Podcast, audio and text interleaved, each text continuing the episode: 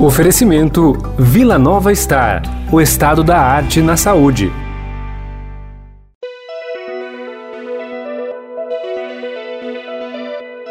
Olá, sejam todos bem-vindos. O nosso bate-papo de hoje é sobre a saúde do homem, mais especificamente sobre um assunto que ainda assombra muitos homens: a próstata. Afinal, quando é preciso se preocupar com ela? Fazer exames, procurar um médico? Tem data, idade, suspeita? Como suspeitar de qualquer problema? São muitas perguntas e vamos procurar responder a maioria delas. Segundo o Instituto Nacional do Câncer, o INCA, o câncer de próstata é o segundo mais comum entre os homens no Brasil, e dados do Instituto ainda apontam para 65.840 novos casos de câncer de próstata a cada ano entre 2020 e 2022. Para responder as perguntas, eu vou conversar com dois especialistas. Está aqui o Dr. Miguel Srouji, urologista e maior especialista em câncer de próstata no Brasil. E também a doutora Camila Mossi, médica nuclear, coordenadora do Serviço de Medicina Nuclear do Hospital Vila Nova Star, mestre e doutora pela Unicamp e fellow pela Universidade de Stanford. Eu vou começar as perguntas com o Dr. Miguel. Doutor, muito obrigada pela sua participação e por ter aceitado o nosso convite. Obrigado por esse convite, Bárbara. Também agradeço a presença da Camila, tremenda colega e excelente médica na área de medicina nuclear. Doutor, acho que nada melhor do que a gente começar aqui com uma pergunta para quebrar tabu, né? Por que, que os homens têm tanto medo de ir ao médico e por que, que eles não devem ter esse receio? Como, como que a gente espanta esse fantasma que assombra o exame? Uh, os homens, infelizmente, têm uma sensação de invulnerabilidade, talvez um processo meio evolucionista, porque o homem sempre ele exerceu suas ações por meio da força, do poder, e ele uh, tem receio de exibir vulnerabilidade. Com isso, ele prefere não ir ao médico para não ouvir uma notícia ruim, e muitas vezes isso compromete a existência dessa pessoa de forma importante. Nós sabemos que muitas doenças, principalmente as doenças neoplásicas, os tumores, têm uma perspectiva muito grande de cura quando diagnosticados no início e uma, uma evolução, um prognóstico muito ruim quando a doença é detectada já em fases mais adiantadas. Os homens estão começando a compreender que esse sentimento psicológico não tem sentido. As mulheres têm ajudado muito nisso, as mulheres são muito pragmáticas, elas querem preservar a família, preservar a integridade do seu casamento, e com isso elas forçam os médicos, os doentes a procurar os médicos, isso acontece cada vez em escala maior, e isso tem permitido que, na área de oncologia, a gente comece e tem atuado agora de forma mais precoce, salvando vidas objetivamente. Vamos voltar um pouquinho, doutor. De onde que vem o câncer de próstata? Como que ele foi descoberto, né? Esse câncer que mais atinge os homens? O câncer de próstata, curiosamente, era ignorado até o início do século XIX, que era uma doença rara e com isso uh, se, ninguém falava em câncer de próstata. Existe um fato histórico muito curioso. Leonardo da Vinci extraordinário eh, pintor, eh, extraordinário artista, ele costumava fazer dissecções em cadáver e desenhar a anatomia do homem. Ele nunca identificou a próstata nesses desenhos anatômicos. Ele, curiosamente, achava que o sêmen vinha do cérebro, descia por um canal junto da coluna e ia terminar na uretra, local da onde o esperma é, é lançado ao exterior. É, quando os casos começaram a aparecer no início do século 20, é, notou-se que realmente essa doença era uma doença importante e ela agora ocupa um lugar muito é, significativo é, no espectro das doenças malignas que atingem o ser humano. O câncer de próstata é o primeiro câncer do homem, atinge um de cada nove homens, 12%, e se esse homem viver até os 100 anos, ele quase com certeza vai ter um câncer. É um câncer que nem sempre é agressivo, mas é um câncer. As causas desse tumor não são ainda conhecidas, existem algumas ideias sobre uh, alterações genéticas que ocorrem com a idade que favorecem o tumor. O que nós conhecemos são causas de risco, situações onde o risco de câncer é maior. Os negros têm mais câncer de próstata e quando ele surge, esse tumor é mais agressivo uh, nos negros. Por outro lado, os orientais, os índios, têm pouco câncer de próstata. De forma curiosa, quando um oriental, por exemplo, um japonês, muda para os Estados Unidos, onde a incidência é grande, ele passa a ter mais câncer de próstata, indicando que o meio ambiente e o estilo de vida também interfere no aparecimento desse tumor. Uh, existem as causas hereditárias. Uh, tumor de próstata pode, é, se é mais comum, na verdade, em famílias que já têm pessoas com câncer de próstata. O câncer hereditário se manifesta precocemente, antes dos 55 anos. Então, todo indivíduo que tem um câncer quando é jovem, ele precisa orientar a sua família, seus irmãos, seus filhos, porque esses indivíduos terão de duas a seis vezes mais risco de contrair câncer de próstata durante a existência. O senhor entrou exatamente no assunto que eu ia abordar. Quais são os principais sintomas? Como desconfiar e procurar um médico? O câncer de próstata não produz sintomas importantes durante a sua evolução inicial. Ah, na verdade, homens urinam com dificuldade a partir dos 50 anos, não por causa de câncer, mas porque quase todos têm um crescimento benigno da próstata. O câncer de próstata só é identificado quando o homem, de forma proativa, procura e faz exames periódicos no sentido de detectar um eventual câncer que está aparecendo. Esses exames incluem um teste de sangue, que todos conhecem, o exame chamado PSA, e inclui um toque uh, na próstata feito através do ânus. Uh, existia uma certa resistência cultural a se fazer toque, os homens resistiam a isso, mas isso desapareceu nos últimos anos e em homens de qualquer classe social uh, agora se faz exames de próstata sem que eles tenham grande resistência. Não gostam muito, fazem uma careta, mas fazem o exame. Com o exame de PSA e com o toque, os médicos raramente deixam passar um câncer. Fazendo isoladamente o PSA ou apenas o toque, alguns casos de câncer não são identificados, porque tanto o PSA quanto o toque não são exames perfeitos. Fazendo em combinação, a gente diagnostica precocemente o câncer e isso tem um valor muito importante. É um tumor comum que, descoberto no início, ele é curável em 80 a 90% dos casos. Se o homem não procura um médico, não procura verificar se tem um câncer ou não.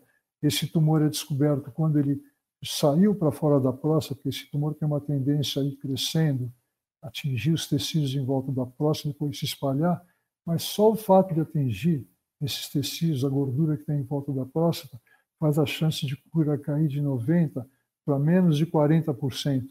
De modo que uh, esses dois aspectos, a alta frequência e a possibilidade de a gente curar alguém que diagnostica o tumor precocemente justificam esses apelos que os médicos fazem para que todo homem anualmente examine sua próstata.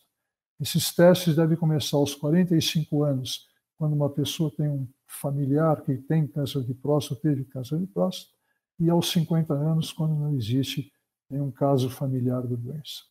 Doutor, quais são os tratamentos para o câncer de próstata? Todos eles precisam de um tratamento severo? E quando eu falo severo, eu falo sobre intervenção cirúrgica, é, radioterapia, quimioterapia. Essa pergunta é muito relevante, Bárbara, porque na cabeça das pessoas existe um estigma do câncer que, para muitas delas, significa o fim da existência. E isso não é uma realidade a maioria dos cânceres atualmente é controlada, é curada se for diagnosticada precocemente, e muitos tumores malignos, incluindo a próstata, eh, têm uma evolução às vezes indolente.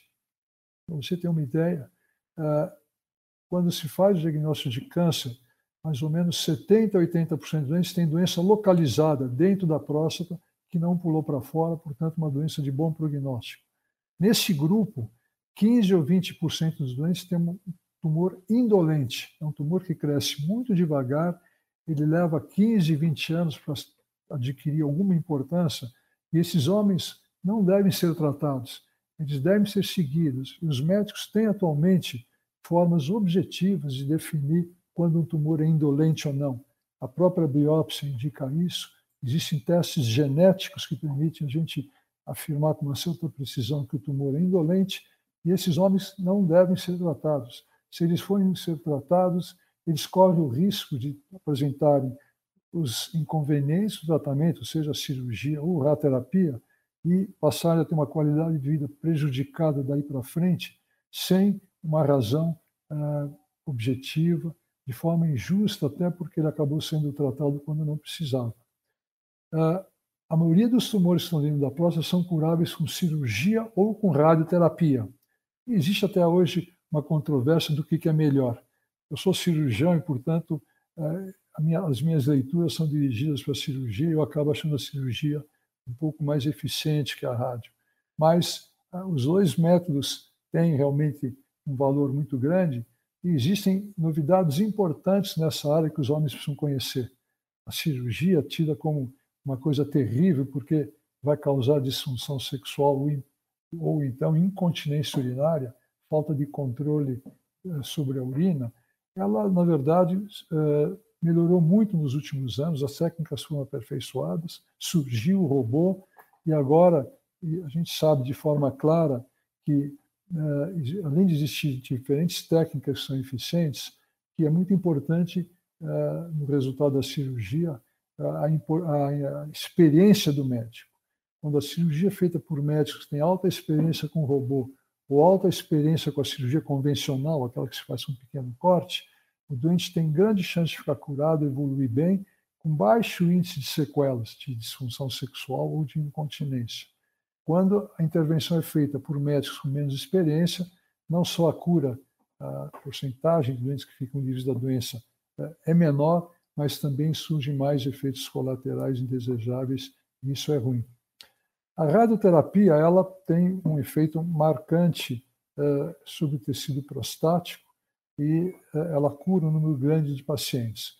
O método clássico, que ainda é utilizado uh, em muitos serviços, ele propunha 40, 40 e poucas aplicações de rádio diariamente. E agora esse método está sendo substituído pela radioterapia hipofracionada, é um método no qual são feitas poucas aplicações com grande quantidade de energia. Esse método hipofracionado ele tem mais chance de destruir o câncer e ele tem algumas vantagens paralelas. Por ter menos aplicações, a aderência dos doentes ao tratamento é maior, os doentes aceitam fazer melhor o tratamento. 40, 40 e tantas aplicações incomodavam algumas pessoas. E, é, por ter menos, menos no menor número de aplicações, o tratamento também fica mais econômico. De modo que a radioterapia hipofracionada é um grande avanço, ela já é feita com grande é, qualidade aqui no Brasil. O principal equipamento para se fazer a rádio hipofracionada é o chamado CyberKnife, bisturi cibernético, e aqui em São Paulo nós temos esse aparelho já disponível, a Redidor dispõe desse equipamento, que permite controlar melhor o câncer e, uh, obviamente, manter o doente uh, no tratamento sem que ele uh, tente evitá-lo, e com isso esses indivíduos evoluem melhor. Em relação a, a, essa parte de problemas com a cirurgia com a rádio, eu queria fazer um comentário importante. Um dos temores dos doentes quando tratam câncer de próstata é realmente desenvolver disfunção sexual ou incontinência urinária, perda do controle da urina. Eu queria dizer que na mão de cirurgiões experimentados, esses efeitos atualmente são muito reduzidos e eles podem ser contornados se surgirem. Nós temos cada vez mais medicações que ajudam a controlar a incontinência, medicações que ajudam a tratar a disfunção sexual e existem cirurgias que consertam as duas coisas. A colocação de próteses penianas, que à primeira vista cria um certo desconforto no doente por ser uma coisa um pouco artificial, produz resultados clínicos excelentes. Uma cirurgia pequena, de meia hora, fica um dia no hospital, o indivíduo reassume a vida sexual e o casal tem muito prazer na atividade sexual. As mulheres foram testadas nesse sentido e sempre responderam de forma muito positiva. Quando o marido coloca uma prótese, elas passam a ter relações sexuais de boa qualidade, os homens também. A incontinência também tem como ser combatida quando os remédios não funcionam, existe uma pequena cirurgia que cura esses indivíduos, de modo que nenhum homem deve deixar de fazer um tratamento adequado simplesmente porque ele pode causar problemas. Esses dois inconvenientes foram resolvidos na cirurgia e a radioterapia, procurando agora modificar a técnica clássica, também está procurando reduzir os problemas que a radioterapia causava, principalmente no intestino de quem fazia o tratamento, nós estamos caminhando para um momento em que os dois métodos vão poder, pode, já podem ser executados com pouca morbidade, poucos efeitos colaterais. Então a qualidade de vida pode ser mantida, né? Embora os homens tenham medo e preconceito ainda, né? Porque hoje em dia ainda se tem preconceito até de fazer vasectomia. Quem dirá de procurar um médico por suspeita de algum problema na próstata? É verdade, é, mas como eu falei, os homens precisam entender que é, ele, é, em primeiro lugar, preservando a sua integridade física, vai viver de forma mais feliz com a sua família, preservando a sua integridade física, ele vai ter aquele prêmio de poder é, conviver com seus filhos, é, ajudar as novas gerações. É, não é insignificante isso. Doutor Miguel, o senhor já fez cirurgia com robô. Eu gostaria que o senhor comentasse quais são os pontos positivos dessa cirurgia. Na verdade, é, a minha geração uma geração que se especializou em fazer cirurgia convencional. Quando o robô chegou no Brasil, eu tinha mais de 3 mil doentes com cirurgia convencional executadas e eu acabei preferindo continuar fazendo a convencional. No nosso grupo, aqui na, no Hospital Vila Nova, existem dois médicos excelentes que fazem cirurgia robótica com grande qualidade, porque superaram a curva de aprendizado. Para fazer bem uma cirurgia robótica, o médico precisa operar 80 a 100 casos. Para fazer uma convencional, que é o que eu faço, precisa operar 500, 600 casos, de modo que, ultrapassado esse número, tanto o cirurgião robótico quanto o cirurgião convencional conseguem executar a cirurgia com eficiência e isso, obviamente, melhora não só a evolução do doente quanto ao tumor, mas principalmente reduz as chances de surgirem os problemas relacionados com a cirurgia de disfunção e de incontinência urinária. A cirurgia robótica tem um atrativo para as pessoas, porque implica em high-tech e todo mundo, quando vê aparelho com luzinhas uh, brilhando, eles uh, se seduzem por isso. É uma cirurgia que evita um corte, mas tem também seus pequenos inconvenientes. É uma cirurgia que exige internação mais curta, são dois dias. A cirurgia convencional, o dente fica internado três dias, mas ela, por não ter corte, talvez seja um pouco mais cômoda no pós-operatório.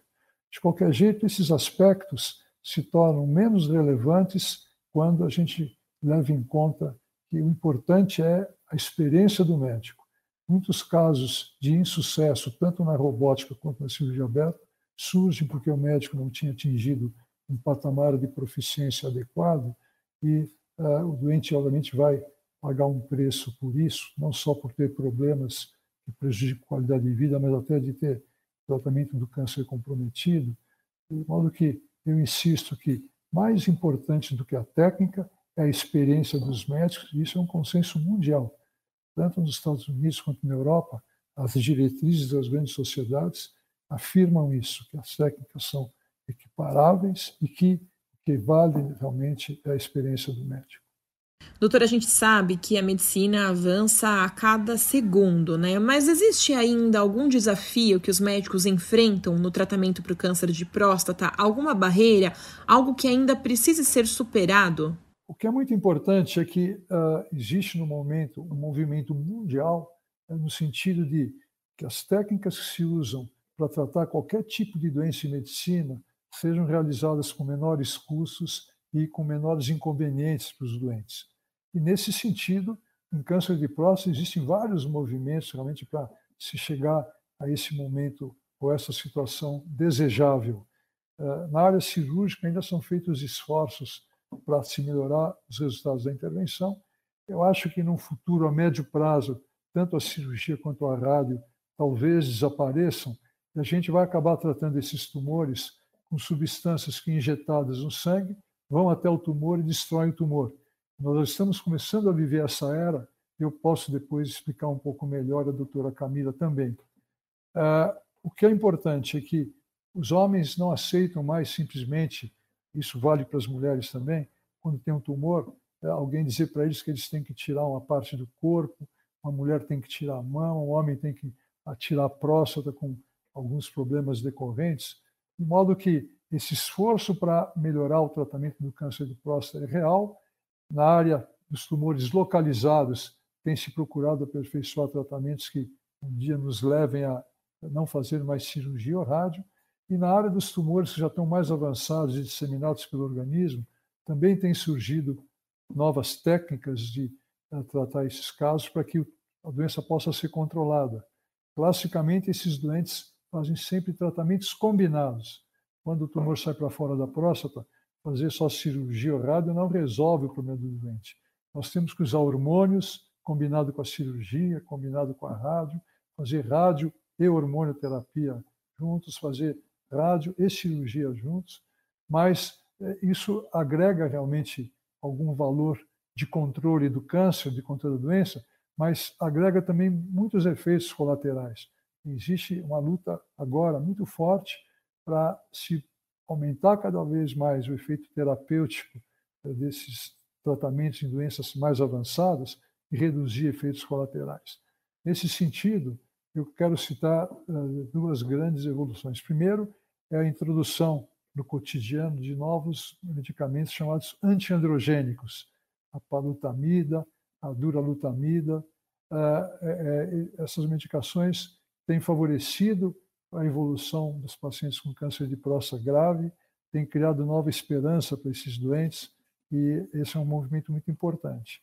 E outro movimento muito importante que a Camila com certeza vai é, mostrar de forma mais clara, porque ela é uma das maiores especialistas do Brasil nessa área, é o emprego de radioisótopos em câncer de próstata. Qual que foi a técnica que se desenvolveu, que é engenhosa?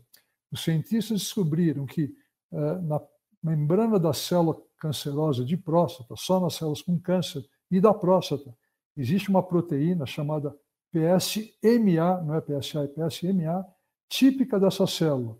Eles criaram um anticorpo contra essa célula, então, quando esse anticorpo é injetado no organismo, ele vai direto e se prende nessas células, não se liga a nenhuma outra célula do organismo. Aí eles ligaram essas, esses anticorpos a uma substância, um radioisótopo de alta energia, de modo que quando a gente injeta esse complexo anticorpo com um radioisótopo no sangue de um paciente com câncer de próstata, esse complexo vai, gruda na célula prostática, esse radioisótopo, ele entra dentro da célula e explode a célula. Ele funciona como uma nanobomba nuclear. Eh, essa é uma realidade já concreta, o lutécio já é usado nesse sentido, ele destrói as células do câncer, porém ele ainda não é o radioisótopo ideal. Os, especialistas nessa área estão procurando outros radioisótopos, surgiu o actínio, que produziu efeitos clínicos maravilhosos, doentes que tinham 30, 40 metástases no organismo, lesões espalhadas pelos ossos, ficavam com o esqueleto limpo quando recebiam esse anticorpo ligado com o radioisótopo, com actínio, mas uh, esse actínio produziu muitos efeitos colaterais e acabou agora sendo não foi introduzido na prática clínica. O que eu queria dizer é que essa é uma técnica que eu acho que quando for aperfeiçoada, quando se descobrirem radioisótopos de alta energia que não sejam tão tóxicos, vai talvez representar um tratamento é, universal para os casos de câncer de próstata. Seja um tumor espalhado pelo organismo, seja um tumor ainda no início dentro da próstata, nós vamos injetar esse complexo do anticorpo anti-PSMA com um radioisótopo, ele entra da próstata, destrói o tumor, ninguém vai precisar tirar a próstata para fazer cirurgias que tanto atormentam os homens. E se tiverem metástases, vão desaparecer e esse indivíduo pode ser reintegrado à vida com a doença controlada, eventualmente até curada, uma situação muito grave. Esse é o futuro que eu vejo para os pacientes com câncer de próstata.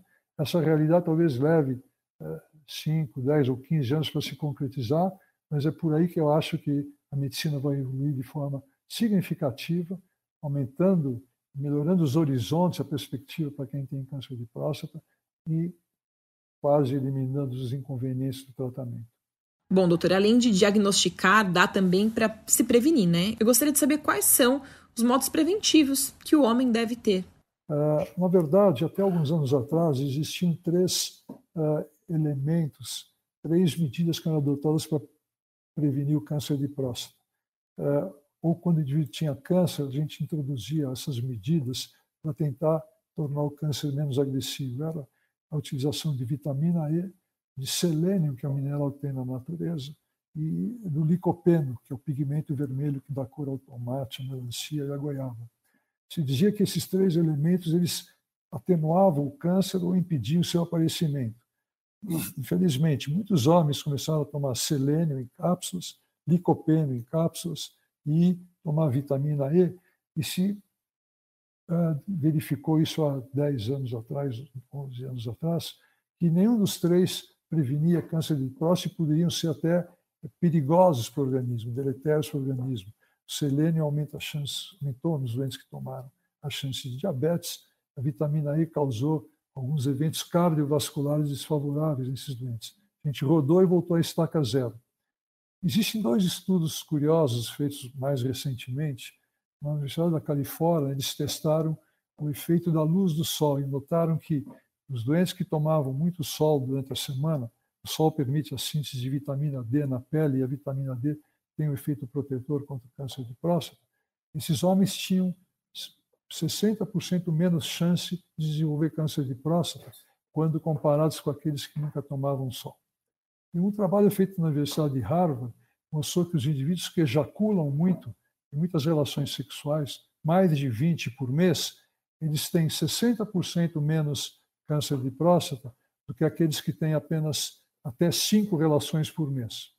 Então, essas duas medidas são medidas, eh, vamos dizer assim, mais naturais que poderiam ajudar os doentes. Bom, não tem como a gente não falar de pandemia, né? Ela movimentou todas as áreas, mas a saúde deu um chacoalhão muito maior. Qual foi a influência dela no tratamento para o câncer de próstata? Talvez o efeito mais marcante, Bárbara, foi uh, realmente uh, atrasar o diagnóstico do câncer de próstata. Durante a pandemia, os homens procuraram menos os consultórios uh, para verificar se tinham câncer ou não, menos ambulatórios no setor público para saber se tinham câncer de próstata ou não.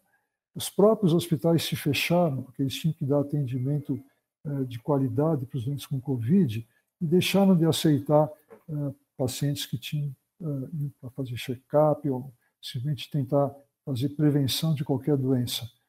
E aqueles que tinham a doença instalada foram também marginalizados. São o que eu chamo de doentes desamparados na época do Covid. É um grupo muito grande.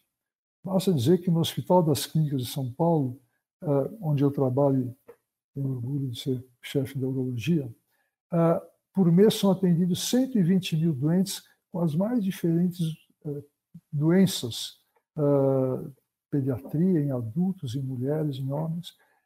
Esses ambulatórios, ano passado, foram fechados por causa do Covid. 120 mil pessoas deixaram de ter a sua doença uh, sob controle. Uh, nos casos de câncer, muitos tumores evoluíram. Esse foi um efeito perverso que atingiu os doentes com câncer de próstata. Quem tinha câncer já instalado, muitas vezes interrompeu o tratamento. Alguns cujo câncer tinha sido descoberto uh, não trataram e o tumor evoluiu. Tanto é que, nesse momento, não existem ainda números precisos na literatura médica, mas quando a gente descobria câncer de próstata em pacientes que faziam exames de detecção, 15 é, a 20% tinham doença avançada. Eu tenho a impressão que, nesse momento, esse número subiu para 40%. Essa é uma impressão minha, vivendo um cotidiano onde eu encontro muitos doentes com câncer de próstata. Esses doentes desamparados estão agora voltando a frequentar os hospitais públicos, os ambulatórios que eles têm direito, os médicos a quem eles têm acesso, e isso está criando um grupo de, com doença mais complicada e, infelizmente, alguns desses indivíduos vão ter a sua vida, a qualidade de vida prejudicada, talvez a vida até tolhida, porque por dois anos quase, agora mais um pouco a gente completa dois anos, eh, as doenças evoluíram em muitos casos, saíram do controle naquela fase em que qualquer problema, principalmente os oncológicos, podem ser controlados conforme, de forma mais eficiente.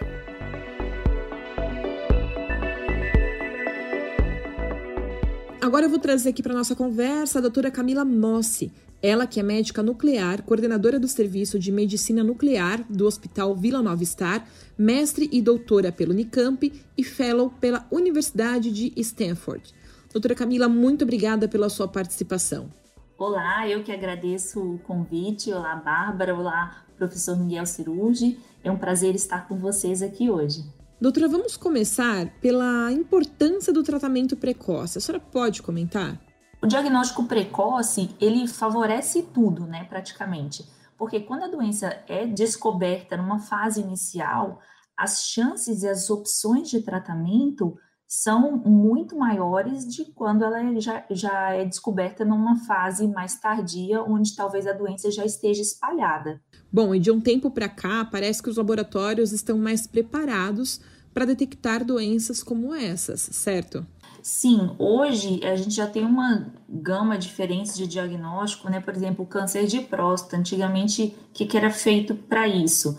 Era toque retal, é, valor de PSA e aí, estando esses métodos alterados, o paciente passava para uma talvez uma ressonância magnética, uma tomografia.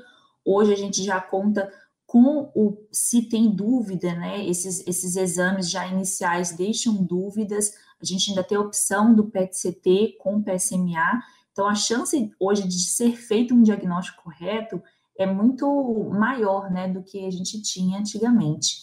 E esses métodos estão cada vez mais disponíveis nos locais. Doutora, na linha de tratamento, nós temos algumas últimas novidades no tratamento para o câncer de próstata. Eu gostaria que a senhora comentasse eles. É, então, um novo tratamento que surgiu para o câncer de próstata, é, ele faz parte da medicina nuclear. Então, é um material radioativo que se chama PSMA, marcado com lutécio 177. O PSMA é uma proteína que existe na célula de na célula da próstata normal, tá? E no câncer de próstata, essa proteína está aumentada muitas vezes, até mil vezes.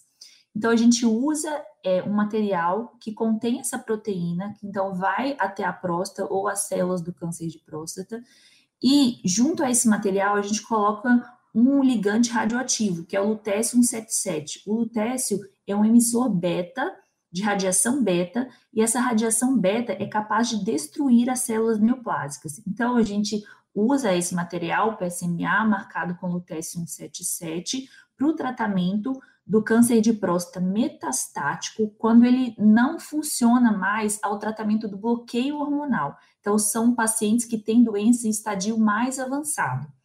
Esse tratamento, é, recentemente, a literatura tem mostrado um benefício grande para os pacientes, com aumento da sobrevida.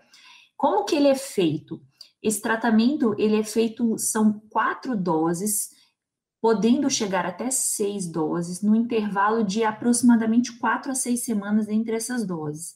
O paciente, é, ele não precisa ficar internado, ele vai até o hospital ou até a clínica que fornece esse tratamento, faz a aplicação, não é demorado e no mesmo dia ele pode voltar para casa com alguns poucos cuidados em relação à radioatividade, é, de não ficar próximo de gestantes ou bebês, crianças pequenas em geral, né, para que não exponha essas pessoas à radiação. Mas quando ele sai do hospital ou da clínica, ele já está é, com uma quantidade de radiação ok para estar exposto ao público.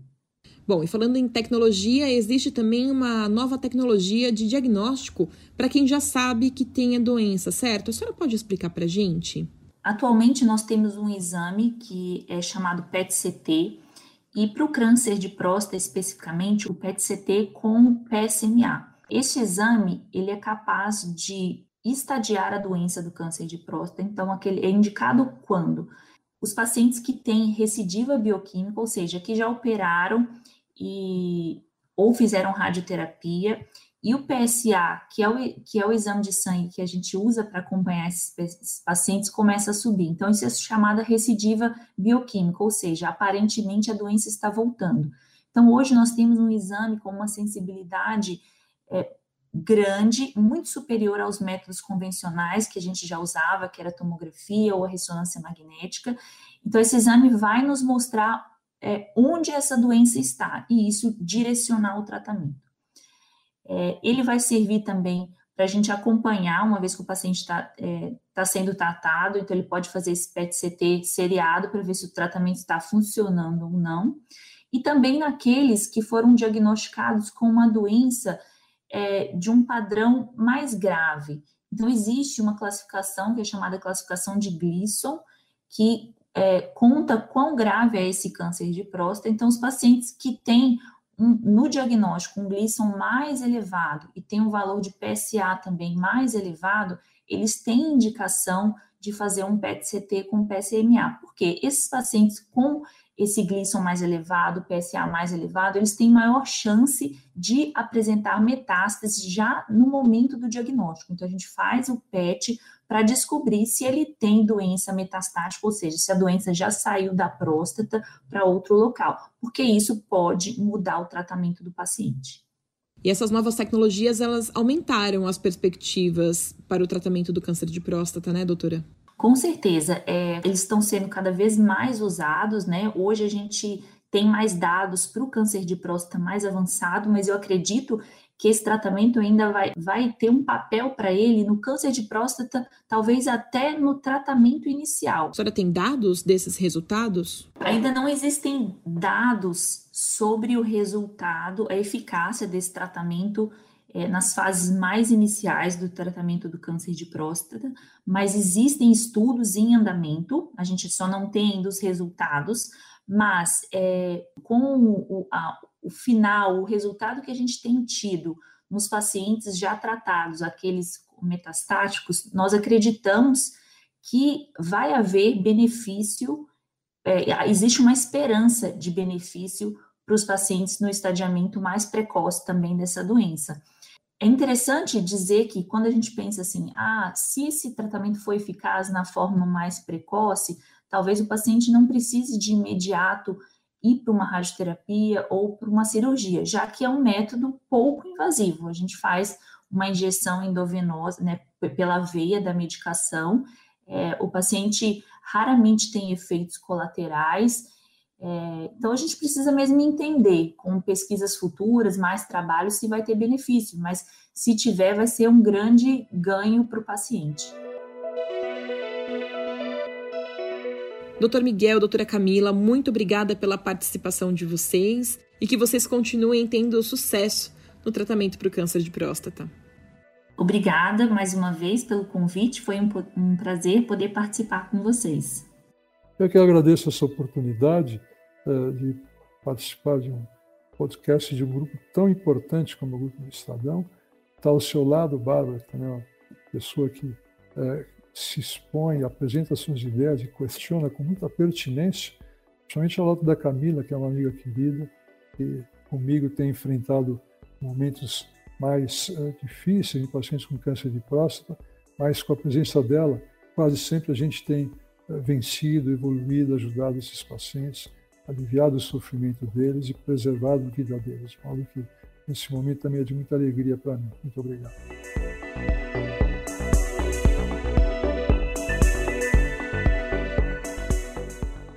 O conteúdo patrocinado do podcast Estadão Notícias foi apresentado por Vila Nova Star, o estado da arte na saúde.